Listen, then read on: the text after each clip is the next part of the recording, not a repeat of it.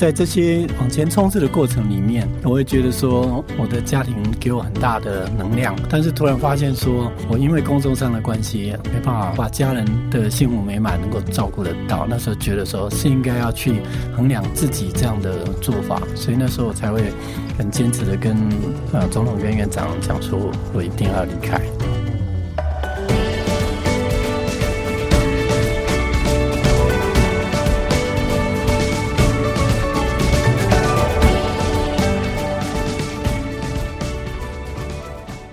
大家好，欢迎来到今天的哈佛人物面对面单元。那么这一周的主题是你如何衡量你的人生啊？这是哈佛大学已故的知名教授克里斯汀森的著作哈。他以创新的两难啊、创新者的解答啦、创新者的 DNA 等著作哈，就是提出一个破坏式创新的理论哈，奠定他的在国际上管理大师的地位。不过很不幸呢，他在二零一零年因为罹患了淋巴癌哈，他人生呢有很多新的思索哈。那他后来呢，在《哈佛商业评论》上发表一篇文章，也非常的到现在为止呢，就是变得已经变成《哈佛商业评论》上的经典了，叫做 “How will you measure your life？” 你衡量你的人生哈。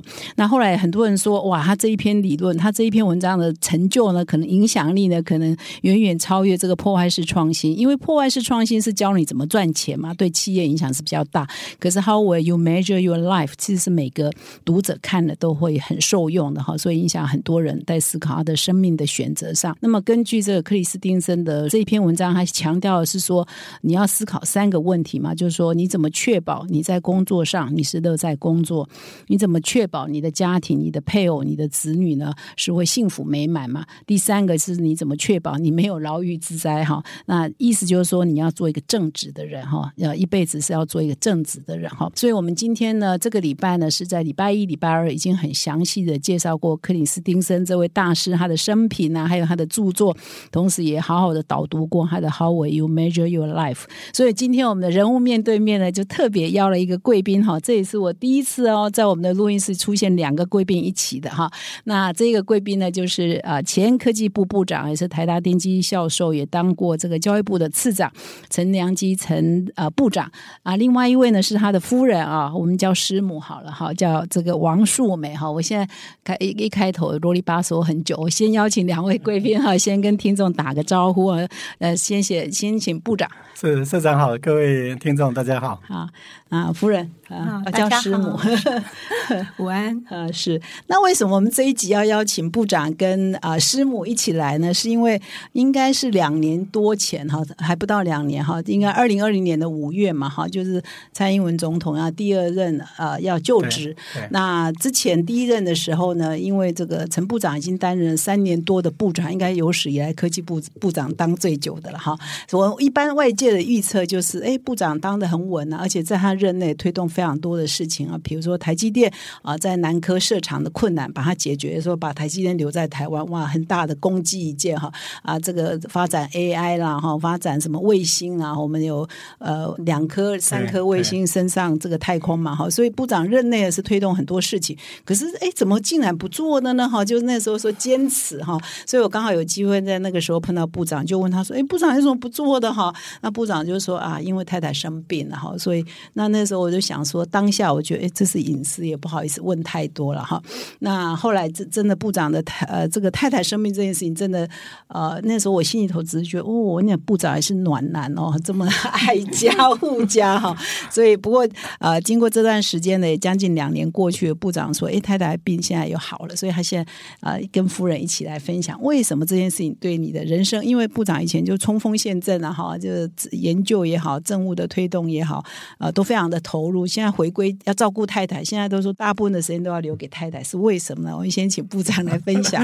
是，谢谢，谢谢马丽社长。那那其实社长邀请过好几次，我都回绝哈。那至少这一次的题目，我觉得非常值得大家呃共同去反思啊。尤其是 Christensen 这一篇文章，以及后续他的的这本书哦。嗯，我觉得那本那个书，Christensen 算是我人生里面影响蛮大的一个人了哈。那我之所以这次同意，当然另外原因就是呃我太太的关系嘛哈。那我太太是我大学的同学，电机系成大电机系的同学，我们班上唯一的女生啊。那她的呃，我想她的特色就是这个，她很细心，很有爱心，也很有耐心哦。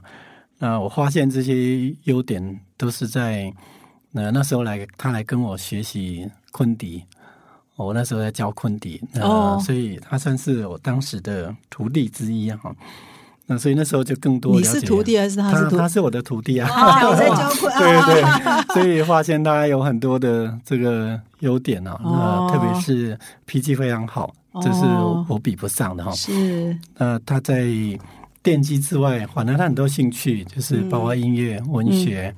呃，很很喜欢阅读，那也喜欢运动，这些很多都是我觉得比不上，所以我们其实是一个互补的关系。嗯，那我觉得在后来我在专业的过程里面，呃，其实我这个我太太给我的协助非常大。嗯，所以一路到呃当担任教授啊，担任台大的副校长，甚至后来进入内阁，在教育部或者科技部，其实都是因为。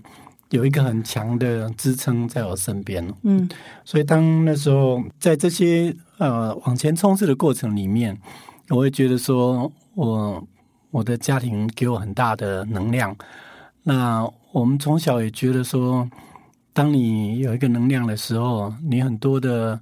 这些还是因为有这个社会的基础的结构，我们才有这些发挥的余地嘛。所以，当自己比较有能力的时候，来协助这个社会的进步，也是该该人的该的一个使命了。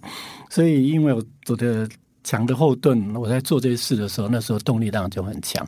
但是，突然发现说，我因为工作上的关系，让啊没办法照顾。太太照顾好他的，就刚刚 Chris 先生讲的第二条 做不到啊，没有把家人的幸福美满能够照顾得到。那时候觉得说是应该要去衡量自己这样的做法，所以那时候我才会很坚持的跟呃总统跟院长讲说，我一定要离开，因为我必须回顾回去照顾好，这个是一个人生的选择。嗯。好，这个部长刚刚提到说，呃，是因为教昆迪才认才，因为我看到有其他有一些说法是说，因为入学典礼 大一入学典礼，这个师母就坐在你隔壁，那从那一天开始两个人就开始交往，这是错的。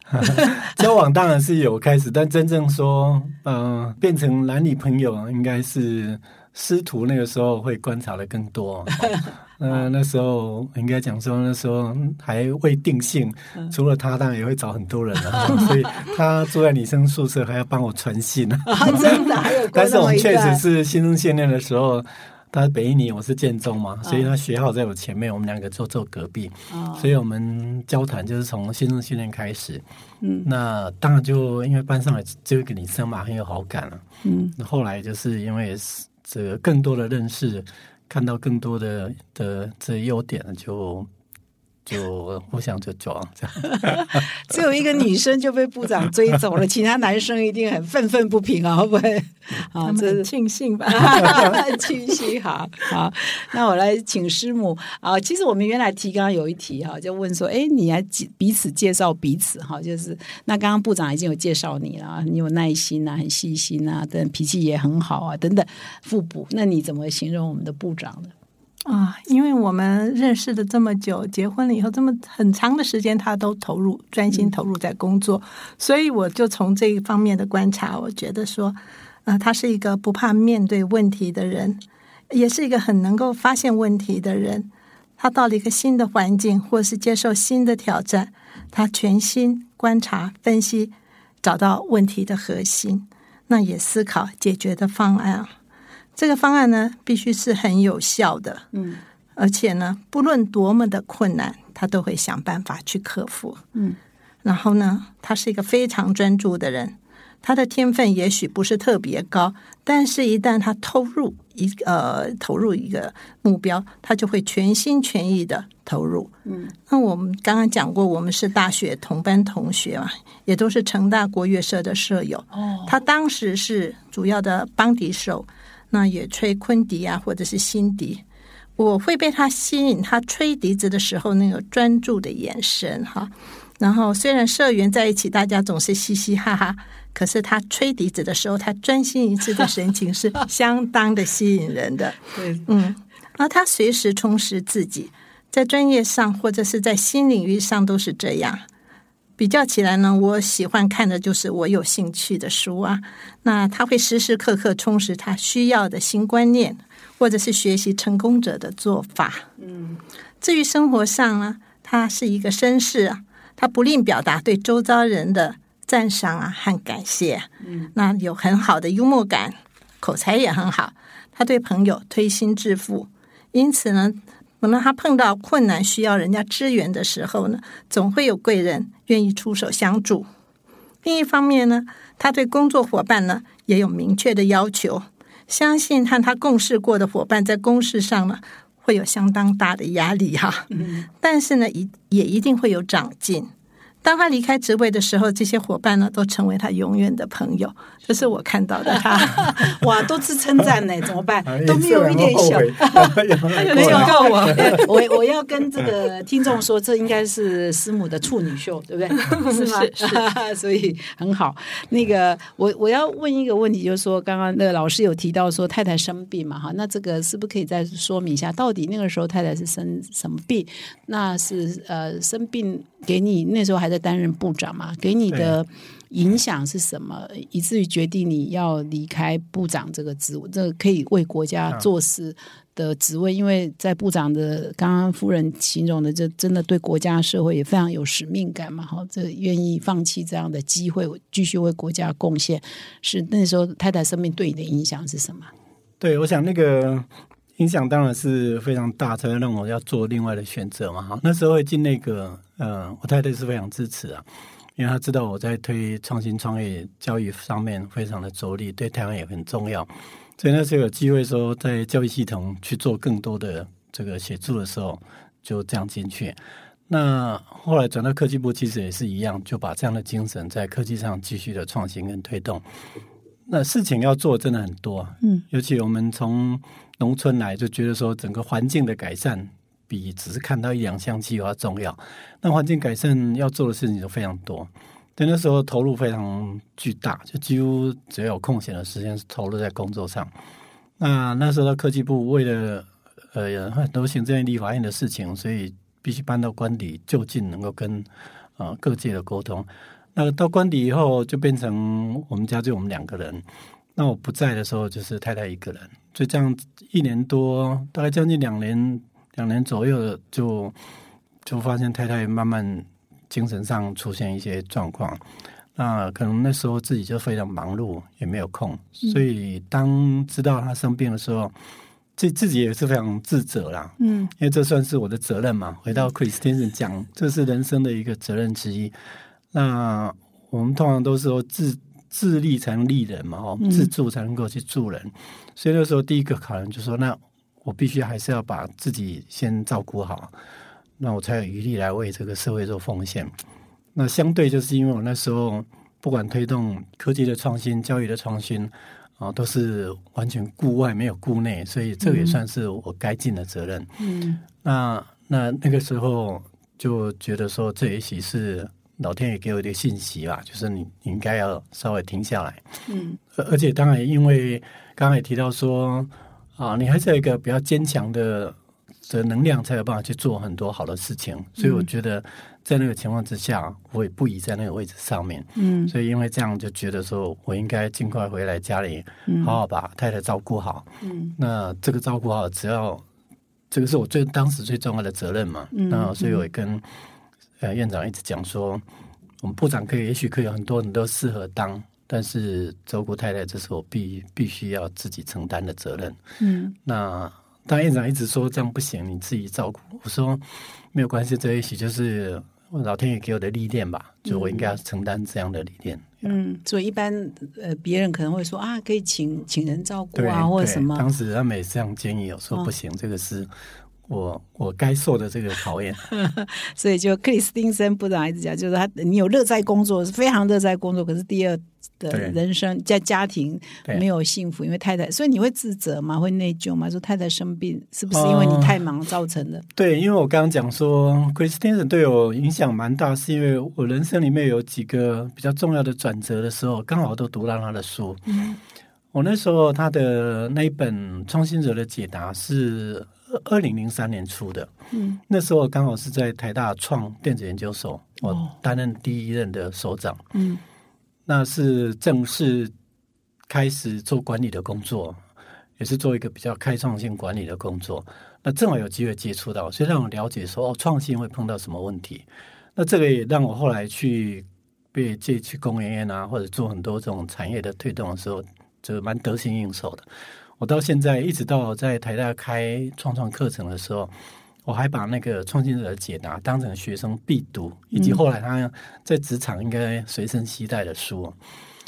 那我在副校长的期间，就是 Christensen 第二本书，我要接副校长之前的那个时间，他是二零一二年的时候，嗯，那个 How We Make Your Life 的书出来，对，那我一三年接副校长，那那个。给我当时看那本书的冲击，就是说，呃，担任台大副校长的时候，就正式去接触更跨领域的的专业，因为台大有十一个不同的学院嘛，哈。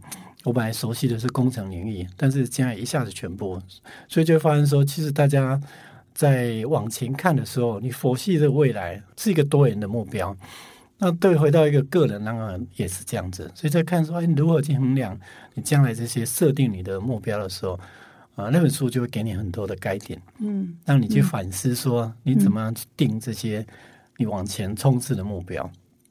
当然，三个是一个结论，然后书里讲的更多嘛，哈。对，我就觉得说，哎，真的，我们在以前做技术的时候，本质就是刚刚我太太讲了，我们看到科技上的问题，然后想办法解决它，嗯，那我们就是往前。再继续对技术做创新，嗯，你不会感到人文上的需要，你不会感到社会，你会看的是说社会为了要什么技术，然后你需要什么科技往前冲，嗯，但是那本书就会让我学到说，哎，其实人的未来有很多面向，嗯，所以我从那那接触那一本书以后，我也常在很多的演讲，不管是不是专业，我会放一段 Chris Tension 的影片，告诉大家，就是说。呃，其实你在想所有东西的时候，不要忘记，我们是一个活在一个很珍贵的人生。那这个是我们非常要珍惜的。那既然这个是我们珍惜的资源的话，你怎么去安排这个？你往下走就非常重要。所以在做很多决策的时候，就会非常容易下决定，因为你就知道说，哦，我这时候我可不可以在那个位置上面啊，尽到这样的一个责任？那这个责任在它里面讲的很简单，就是。你在这个位置上可以帮助多少人？嗯，你可以影响到多少人？那那用这个来判断，就就非常清楚。嗯，所以那时候我说我要辞掉工作，我也没有什么遗憾的部分，我就觉得说那个时间点。就是我我需要去帮助太太，就是这样。就刚刚就呃，最后那个部长提到，就是说，哎，其实很多伟大的做呃大师啊，他们到最后在谈的，就是说，你的人生的价值，好像不是你得到多少，而是你帮助多少人哈，你奉献多少。像每一个不同领域的真的最杰出的人，到最后都是讲的都是这个观点哈。那我现在来问一下师母哈，就是介意不介意的谈一下，说那个时候你生病的状况是怎么样？那部长的决定要辞职的时候，你那时候是什么想法？你觉得很好，还是说你真的很需要他陪伴？我生病的状态，我当时是重度忧郁症，嗯，那严重到就是我经常会想寻死，对，所以这个其实应该也有吓到他了哈。然后，嗯嗯，失眠，长期的失眠。那，他知道我失眠以后，其实很快就带我去看精神科医生了。最主要是。就是不睡觉，真的是非常的难过的。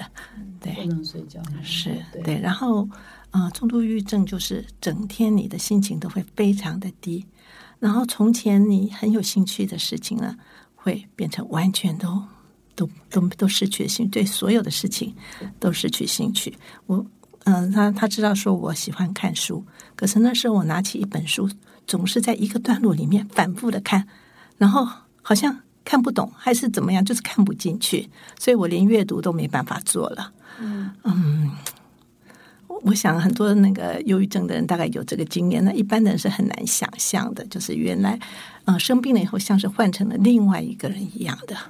所以，嗯嗯，看了医生，吃了药，有一阵子其实并不觉得有起色。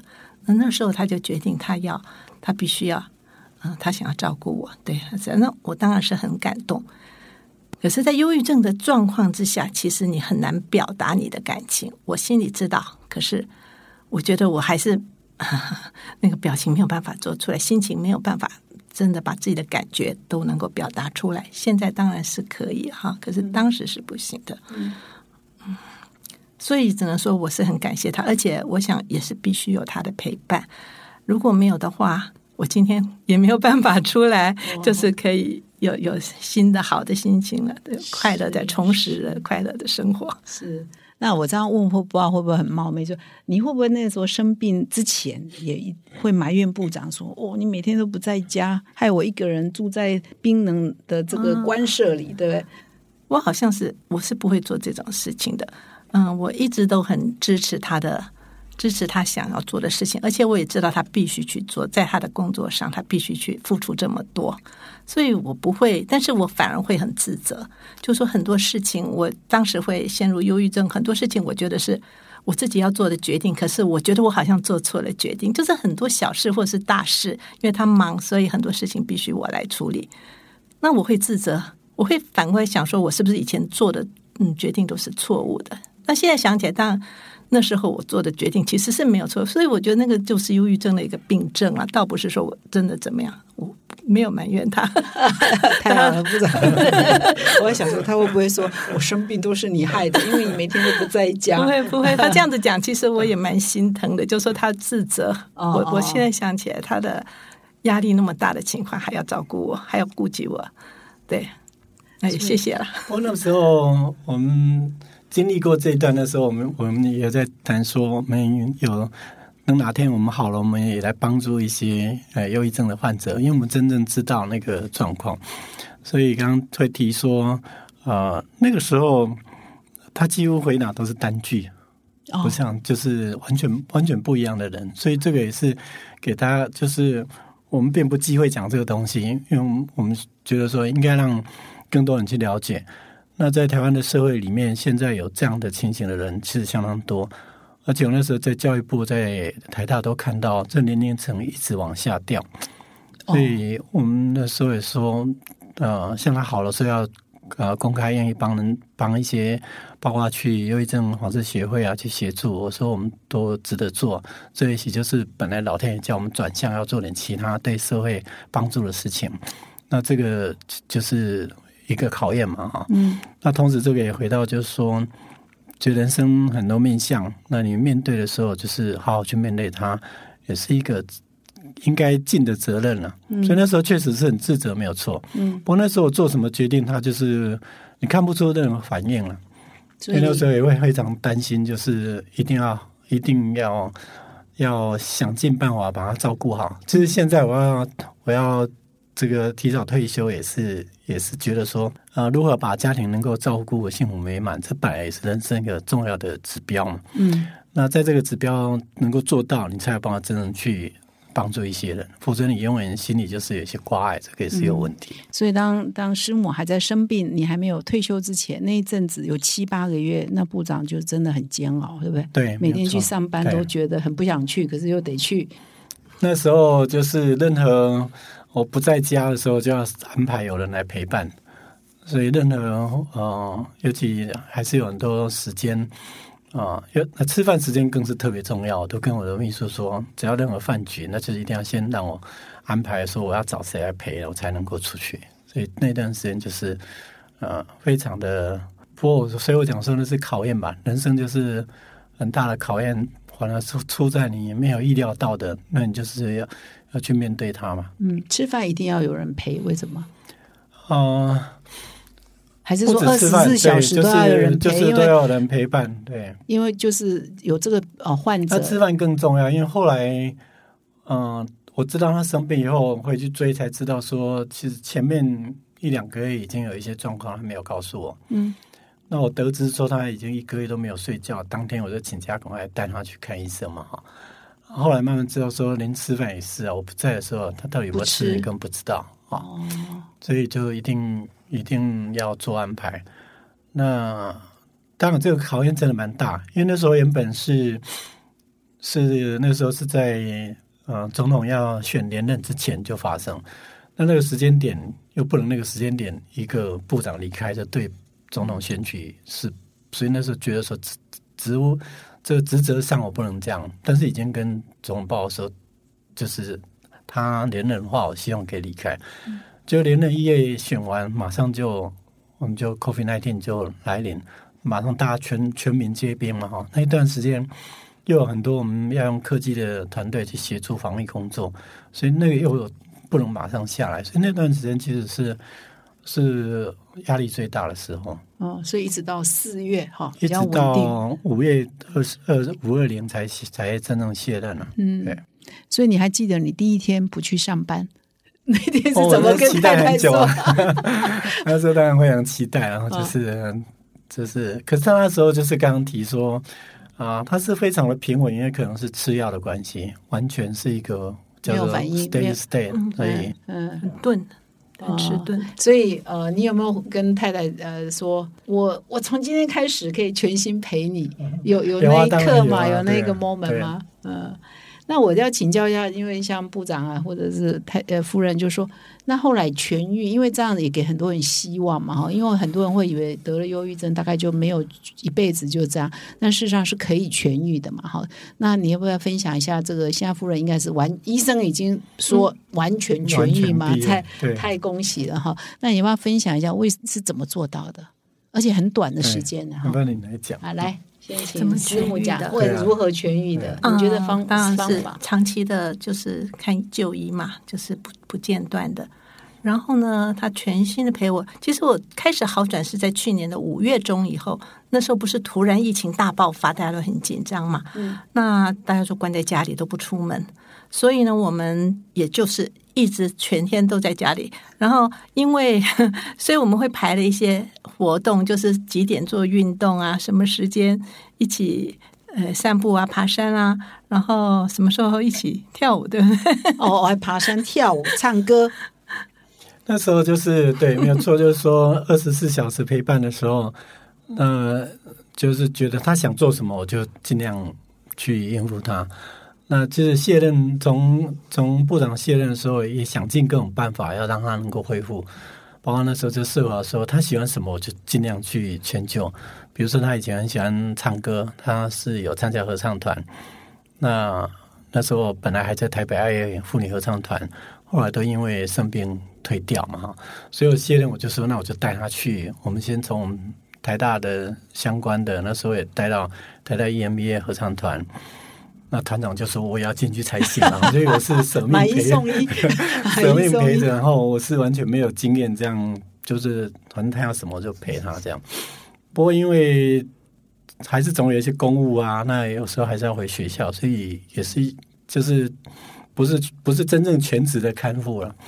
那就是疫情期间，我们大家都很多的，包括居家办公啊，所以那五月中开始，我们疫情一来，哦就全天都在家里，那就变成二十四小时陪伴嘛。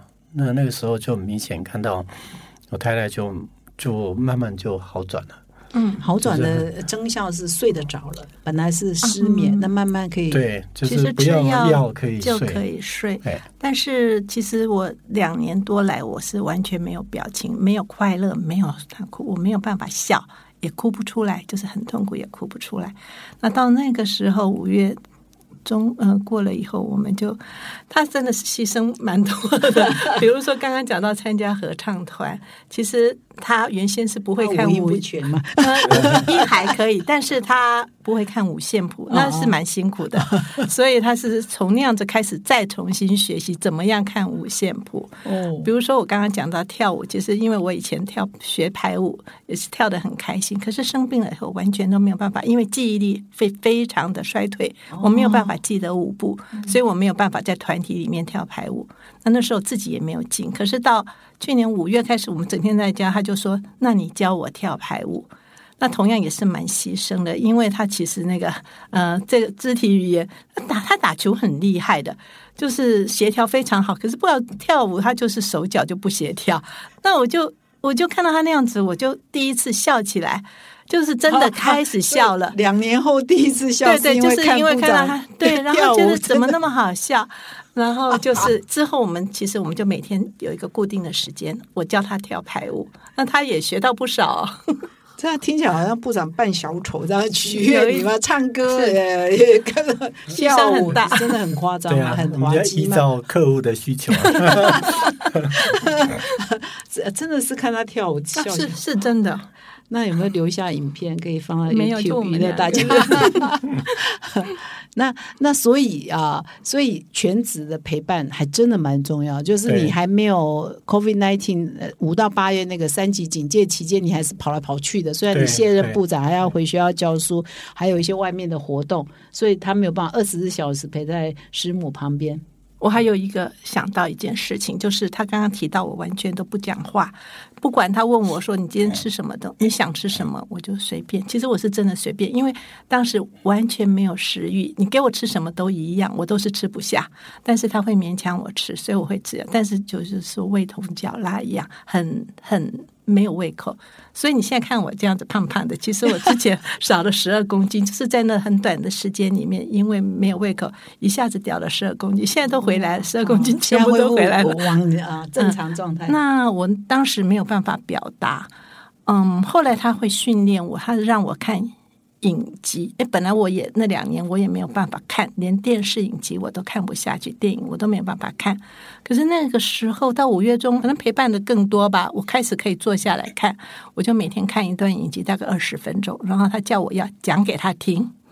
所以我就慢慢的就恢复了我的表达语言表达的能力，对哈，这个也蛮重要。当学生，现在他会嫌我讲太多了。要说让他，因为他本来就是都是单句在讲，然后现在看完你整理，告诉我 summary 这样子哈，慢慢后来就是从可以串一句啊，然后慢慢变成整个剧情，他可以描述，那我就是。就是反正想尽各种办法啊，就是我们工作。你把他当唯一的学生啊！以前 教那么多学生，现在就这么一个学生 啊！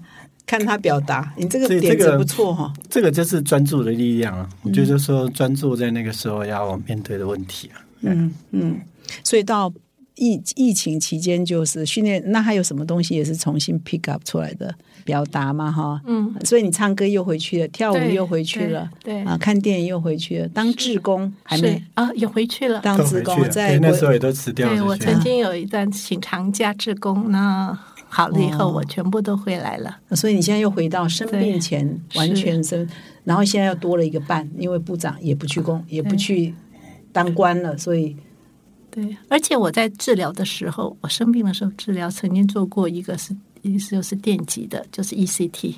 那那个做了以后，你会把你的记，因为医生说那个会把我当时的很不好的记忆都删掉。那其实也清掉了我很多其他的记忆，就是做了这个电极啊，还有这种对。那时候因为重度忧郁，那药已经没办法，太慢了。对，那医生建议说，那住院住两个礼拜，就在那边。嗯，每两天进去电击头脑一次啊，那是一个新一个另外一个电击疗法了。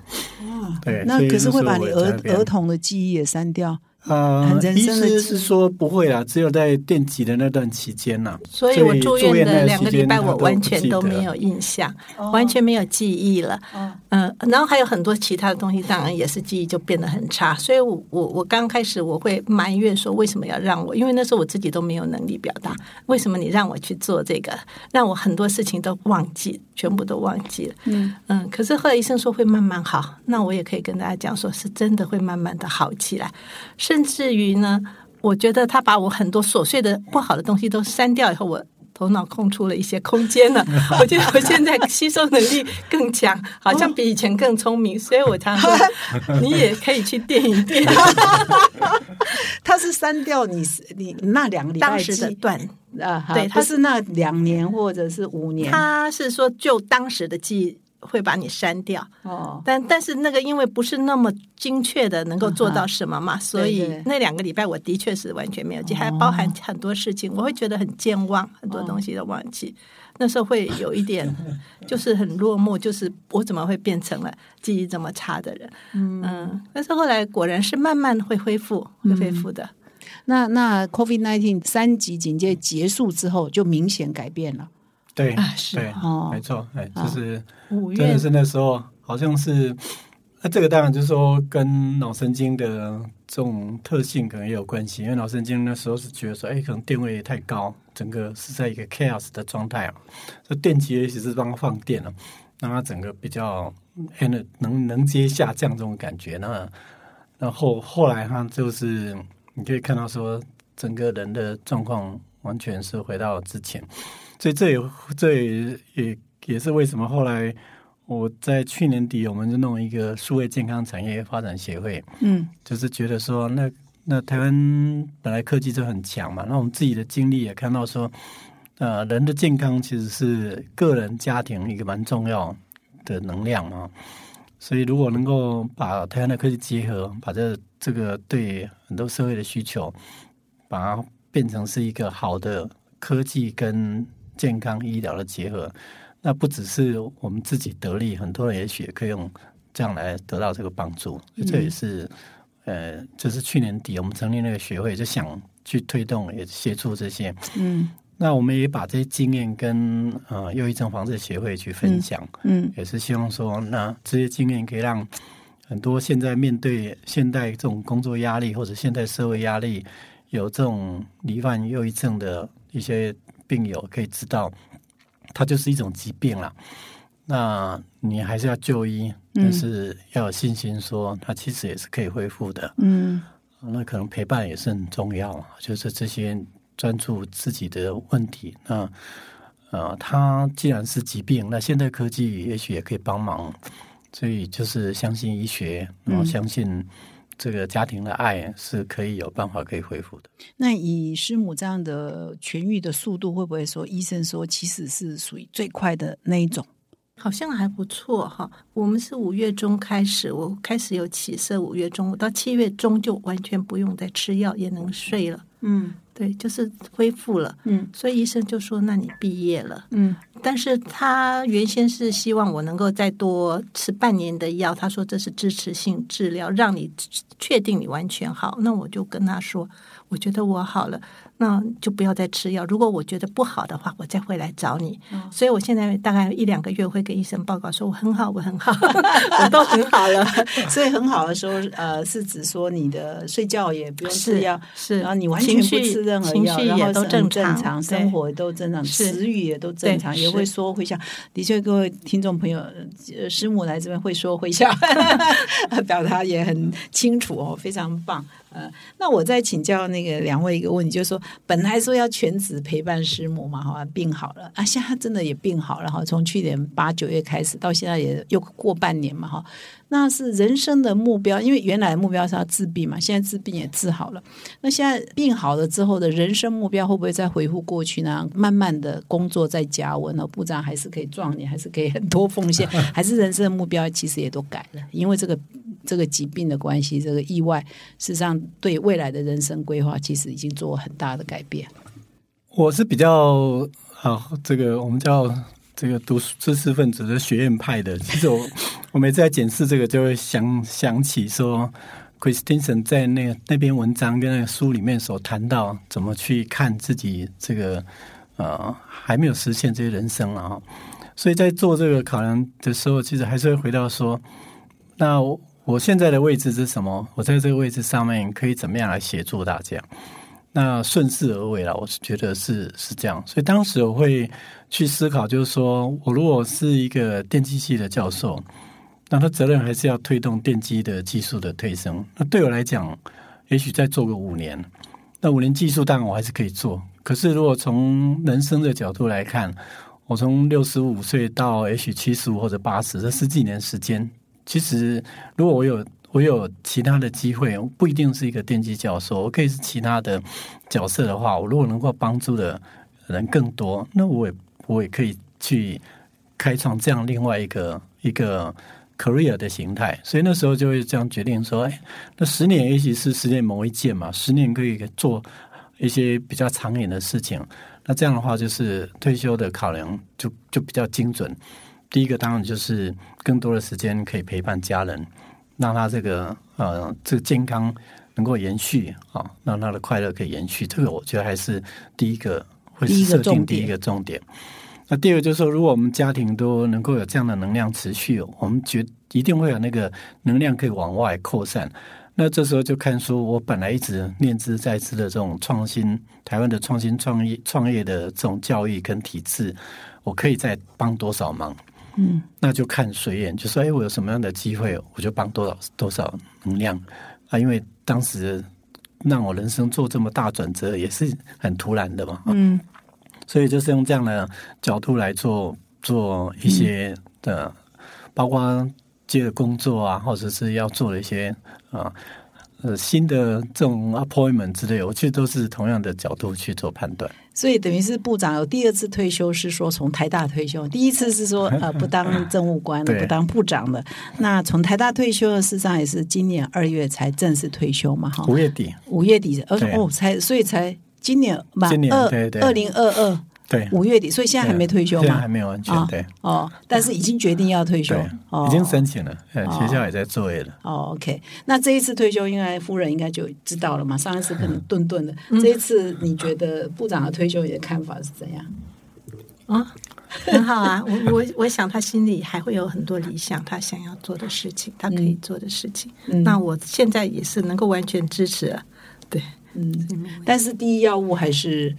对，还是呃陪师母，还是这个重心不会改变的，因为生过一次病吓到了，是不真的吓到了，对不对？所以你你本来以为再过几年可以好好的回归家庭，没想到就对，我想当然也要提一下，因为那时候我太太生病开始，就初期她还是有比较多的可以回应，那时候她就会一直去刚刚提到说，她也自责说她到底有没有做错什么事情啊？总会。这这样的事情落到自己身上嘛？那个时候我就一直跟他劝说，你就看我们家庭，那我自己算在对外投入多的话，那从我开始工作到这三十几年来，几乎都是努力在帮助很多人，很少事情是很自私的想到自己嘛。所以我就说，其实不用担心啊，我们一辈子奉献。那老天也不会给我们什么恶意，好人有好报，就是，所以我是有那个信念，就是说我们不用担心啊。那这只是说现在有一个考验，我们必须要度过而已，所以我不不会有那么沮丧的心情，只是觉得那时候你就是要赶快收拾心情，要去把这样的问题能够去扛起来，这是那时候的的一个信念呢。那我觉得这就是人生观的训练，那种支撑说那那段时间。太太非常沮丧的时刻，那我不能够撑这么长。我觉得这也是一个对人生目标的选择啊，还有就是你那个观、人生观，以及说我还是回到，就是我觉得人在社会上真的是要对社会扛起一些责任呢。嗯，有责任的往前的迈进，那你在面对困难的时候比较容易撑得过去。嗯，像这一次好像也是。学校啊，校方啊，或者也不太想要你离职，对不对？这次也是拔河很久啊。对，那个我就也是跟同样的观念，我觉得正好也许是这个机会，让让有一些理念，让更多人知道，因为很多人都不相信说我六十五岁会退休。对，大家都以为你会做到八十，他们就是觉得永不退休典范。那我就是要让大家知道，说其实人生可以有很多选择。为什么大家都认为你不会退休？我觉得这可能回到，就是我们今天的有一本书，不是提到说，呃，打破并重写自己的人生故事。哦，对对对，这是他们在另外一篇文章，重重新点燃你的人生引擎。嗯，换个角度来看，我觉得台湾。的现在的教育系统对学生点燃他学习的动机是不太够，所以其实那一篇不只是说，呃，哈佛的 Business School 的很多 paper 是给职场蛮有成就的人去点燃他另外一个引擎嘛。可是我觉得对台湾来讲，我们是年轻一代的学生，如果点燃他们的。人生引擎的热情，都都是台湾社会应该要尽点力。嗯，因为现在很多学生他会很质疑说：“我为什么要学习？我为什么要上课？为什么？”那就表示说，哦，很多人在现代的这个生活面里面找不到生活或者往前迈进的动机。嗯，人生往前迈进不是只有赚钱嘛？那如果回到我们主题的时候，Christensen 那边书里面一直强调。人会觉得能够有动机一直往前冲进，就是他能够享受他在生活的学习的乐趣，他能够乐在工作其中嘛？那他成长能够是有责任感的成长，刚刚也提过。还有就是他能够对他周遭、对他的社会觉得有贡献，而且这个贡献是得到别人的肯定。我觉得这样的环境对任何一个人，他就会觉得说：哇，每天都好有劲，因为我可以学新东西，我可以新的贡献，我可以得到新的肯定。那这个我觉得这样的一个正向的循环，在教育上面是应该做到才对。那这样才会让这个人离开教育系统的时候。他的社会，他也愿意把这样的正念，让让社会这样去正面的旋转。嗯，那我我自己有时候常常就二零一二年看过这本书以后，自己除了在演讲去带这个理念，我也常常在讲这个概念。所以我有时候就想说，也许老天也是给我一个新试验啊，说 我六十五岁，我到底自己能不能？我我并没有随着背后那些力量这样去推顺着走，而是我能够有这样真正的理念去接受该做什么事。嗯，那什么是你这个人生转折点的时候，你应该做的选择？嗯，那我就看那个 Christine 那本书里面，其实他也讲很多他自己的故事啊。嗯，他里面有一个应该也大家看过书的人有印象深刻，就是说他球打的很好，要两两百零三公分嘛。他就说那时候打到这个已经是冠亚决赛的那一场是礼拜天比比赛。对。那他他说他好像在十六岁的时候跟上帝讲过，说他绝对不要在礼拜天打球。对。那不管他教练同学怎么游说他说啊只此一次啊什么，他后来还是坚持坚持住了。他就做做那个选择。他用自己的例子来讲说，人生里会很多的的必要的抉择的时候，你怎么样？坚持你内心的理念，这是一个考验。那那这个是我觉得二零一二年看过以后，这对我做很多的的这种选择的时候，我会把这个放在一个很好的天平上面。那这样往前走的时候，也。你也不会觉得说不选择那有什么遗憾，你就会觉得说这个就是该专注的。嗯嗯，所以因为呃部长这个转折应该是让很多人很意外，大家会觉得啊，你要有意思。我还必须跟管校长报告是吗？啊，因为管校长说你干嘛要离开啊？你干嘛要退休？还可以继续嘛？哈，所以学校也是用也是用人才的角度来看的哈。那夫呃师母呢？比如说现在你病好了哈，那现在你跟呃跟老师之间。啊，有没有共同要以前不会做的事，现在会共同去做？有什么很大的改变？现在生活上重心啊，呃，规划有没有什么改变？我觉得他退休之前呢，我很多事情都配合他，所以呢，嗯。现在呢，要转过来了。我喜欢做什么呢？我希望他能够尽量的配合我。哦，比如说我们现在就一起参加合唱团了，我们一起打球啊，我们一起爬山啊，或一起看电影啊，或一起到台湾走透透啊，这些。哇，好羡慕啊！说的每个人都想退休了。而另外一个人生不是退休，那准备是说未来十几年你还可以有一个。嗯，不同的贡献吧，不同的付出，不同的贡献。然后怀着这样的心，其实就算在玩的时候，你可能也希望说，对你去的地方能够起一点涟漪吧，就是这种想法。那现在呃，部长在选择工作上哈，你是用什么有标准吗？呃，就是这个工作我会接，那个工作我不接，是用什么做标准？呃，我们常常邀请部长，我说我们原件来 HBR 常常邀请部长做评审，呃，好朋友有关系，部长都要接。其他有没有什么？是，但第一个当然就是时间嘛，哈，因为时间的分配是我第一个一定要考虑的。那第二个就是回到说，我刚刚讲说，我觉得。呃，对创新创业教育的推动，这个还是这个心里一直在挂念。所以，如果这工作让我觉得说，不管是实践或者是可以推广，能够做得到的，我通常就会比较考虑。嗯嗯，对。哦，所以那现在呃，那个大健康平台也是部长对我有一个学会，就是跟一些朋友成立，会花点时间去做推动嘛。那我本来熟悉的产业，当然如果有需要帮忙的，觉得说能够为嗯企业做更多的，让他们能够更茁壮，其实也是相对间接就是协助这个社会，类似这样的考量，我就会去考虑。嗯嗯，那这样听起来，部长要进入第三人生了哈，就今年五月就会迈入第三人生哦。那那我刚刚当然也提了很多你的一些规划哈。那我们先回顾一下，呃，部长你这个这样一直从小就优越的啊，然后读书也是很厉害，是学霸，然后后来做研究啊，从政啊都有很多的表现嘛。所以你看你这个。到现在为止的人生，你觉得哪些事件是特除了太太生病这件事情之外，还有没有哪些是对你特殊意义的，或者是最困难的、最大的挫折你都克服了？有没有什么人生的 lesson 可以分享的？但我觉得，嗯，我工作快四十年嘛，今年刚好在大学教教书满四十年。那真正最困难还是戒掉到那个这四年的期间，是真的是非常艰难。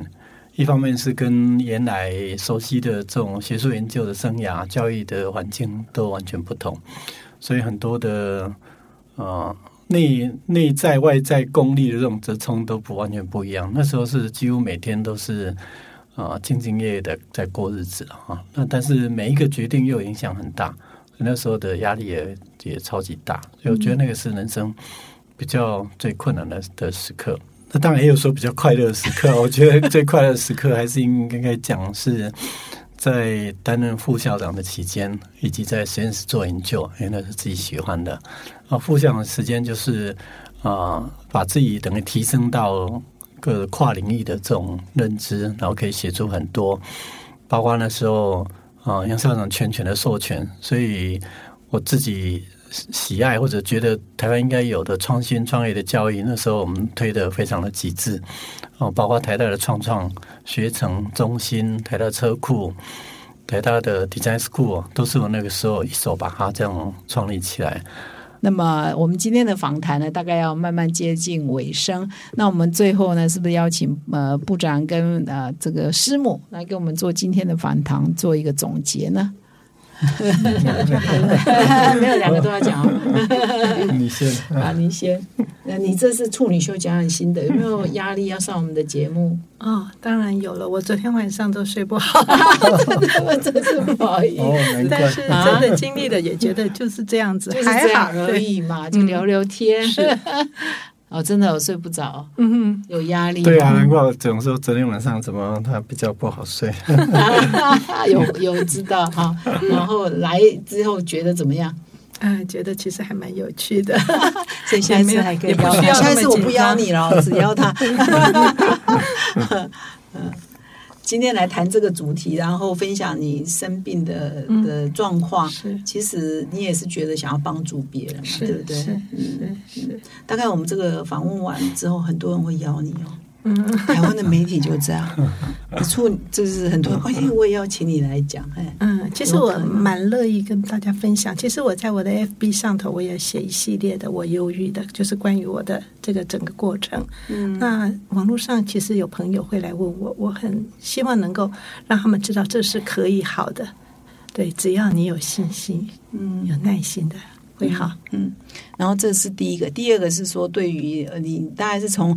四十呃，四十五年前就认识部长，嗯，到现在嘛，哈，这很难得哎，部长快要庆祝五十周年，五十周年是不是金婚？感恩 啊，快要庆祝五十周，所以这样未来有没有说，哎，有哪些事情是就未来这十到十五年一定要要做的？你有没有下一些没有？我觉得许愿，我想就是健康、平安、快乐，那帮自己也帮很多人。我的我的要做的事情其实很简单，第一个就是还是呃能够帮助太太，让她能够维持健康快乐啊，永远的健康快乐，这个是绝对是第一要务啊。对，那第二就是啊，自己到现在在社会上的所所获得的都是整个社会所给予的，所以只要其他的条件许可，但就是适当的回馈社会，这也是我去帮助一些人。帮助我可以帮助的人，那这个也是自己呃，把它当成是未来这十一二十年啊，希望能够做的事情。嗯，因为部长的经历也是真的非常的特特殊啊，有你这么完整经历的人也不多，所以我也是会建议部长说，也可以考虑写一本类似你的。呃，How will you measure your life？也可以把你，也可以把你的很多经历哈拿出来分享啊，就是哪些成就是真的很值得的，哪些可能也是很表面的哈。所以你真诚认为人生的价值是什么，其实可以分享给台湾的，因为这克里斯汀森总是老美嘛哈。那我们是写，你也可以写给台湾人看，写未来的年轻人他在做人生抉择的时候，部长的经验，我觉得也可以给他们启发，可以考虑。好，用这个观点来。哈，那我们今天呢，再一次谢谢我们陈良基部长还有夫人一起来上我们哈佛人物面对面哈，也也很感动。说刚刚其实听观众看不到，听众看不到了，就夫人都讲到眼眶泛红哈。觉得部长对他这么的照顾哈，我们都听了也是很感动啊。所以，所以人生真的是有时候有很多转折点哈。那面对他，然后其实有时候会给我们很多不一样的人生的形思啊哈。那我再一次呢，非常恭喜夫人呢身体健康了，以后可以在路上看你跳舞了、唱歌了哈，好像也到国家歌剧院去唱歌哈，所以非常的棒。我们的听众朋友，如果你有这一方面的问题呢，就是一定要刚部长的建议，赶快就医，然后一定会好的，要乐。关要积极，不然你就来问部长怎么办？部长有时候他愿意做辅导。